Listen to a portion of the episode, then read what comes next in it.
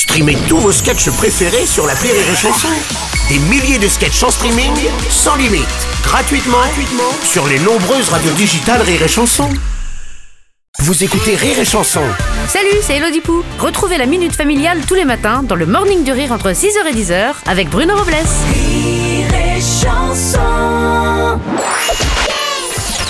La minute familiale d'Elodie Pou sur Rire et Chanson.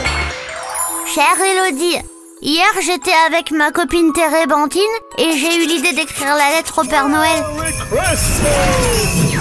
Et Térébentine, elle s'est moquée de moi.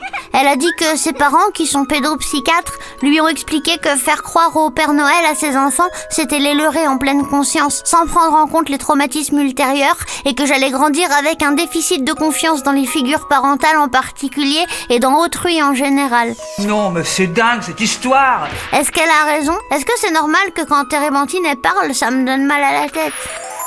Chère Marie Guirlande, on bah dis donc tes parents ont l'air de vraiment adorer Noël.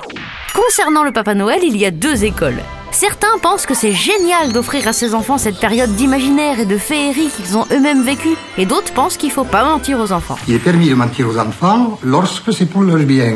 N'oublie pas. Personnellement, et comme un non-voyant pendant un match de foot, je ne sais pas trop où me situer.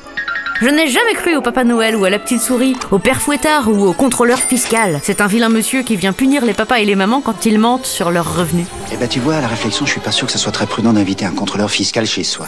Je ne pense pas qu'il soit traumatique pour les enfants de comprendre que leurs parents leur ont menti puisqu'ils passent leur temps à le faire. Ils disent que si on fait la grimace, on va rester coincé, que si on regarde la télé trop longtemps, on va devenir aveugle. N'écoute pas ta copine Térébentine. Prends un doliprane pour tes maux de tête et commande tout un tas de saloperies en plastique avec lesquelles tu joueras trois jours.